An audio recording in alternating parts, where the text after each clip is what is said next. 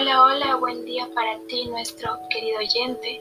Mi nombre es Flor y junto a nuestra amiga Stephanie, el día de hoy les hablaremos de un tema muy interesante que trata acerca de cómo tener una autoestima en buen estado. Este episodio lo dividiremos en dos partes, en el cual el primero estaremos hablando acerca de cómo podemos saber si tenemos el autoestima baja. Así es, Flor. Esperemos te guste este espacio donde potenciaremos tu bienestar.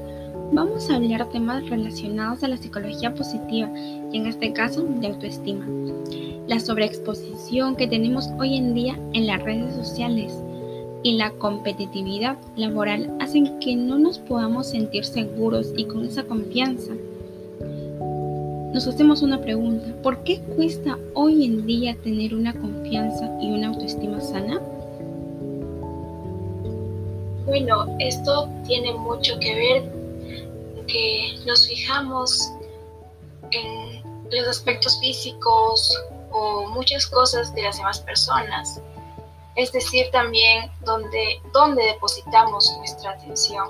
Las personas estamos entrenadas para fijarnos en las cosas que no funciona o en las cosas que queremos mejorar en nosotros mismos.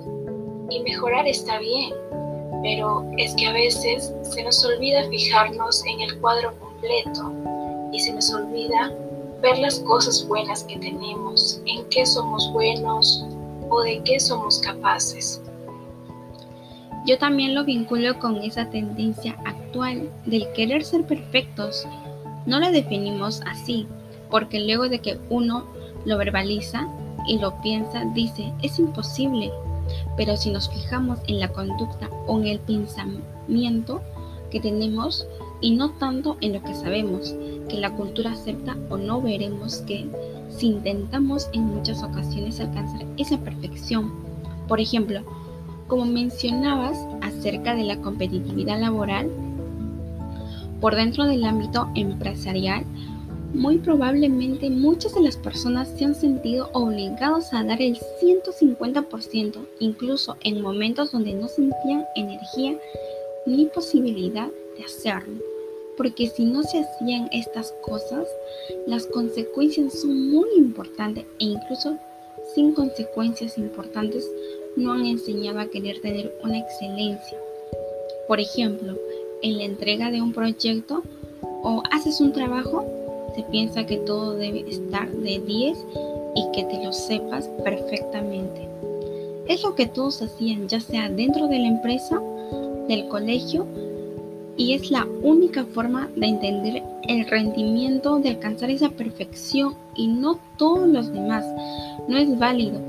Y ahí está esa polaridad entre si no es perfecto, ya no vale ya no estás satisfecho contigo mismo. Y eso puede llegar a ser muy frustrante, ya que para que esté algo realmente perfecto no es posible. Es cierto. Y una pregunta que quizás nos hacemos mucho es cómo saber si tengo una autoestima baja. Y es que hay diferentes formas de poder saber una de, una de ellas, que es la más sencilla, parte de la autoobservación. Podría ser, por ejemplo, el mirarse y que uno, uno mismo tienda a compararse mucho con las demás personas. Y a veces esa comparación, o en la gran mayoría de las ocasiones, la solemos realizar en cosas que nos sentimos inferiores o donde consideramos que no tenemos un rendimiento. Y vemos que la otra persona sí lo tiene. Y entonces como resultado de esto, ¿qué obtenemos? La lectura que nos damos a nosotros mismos.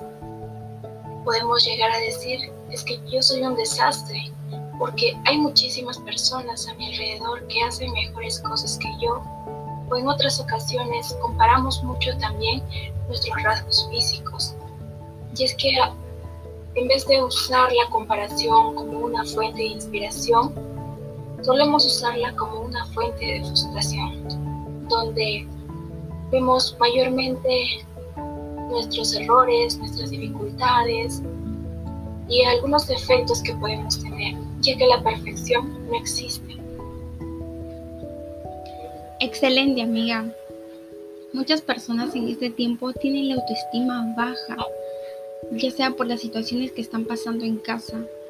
Y más que nada los niños están afectados, ya sea por lo que hay peleas entre familias, entre padres, y eso afecta mucho a un niño.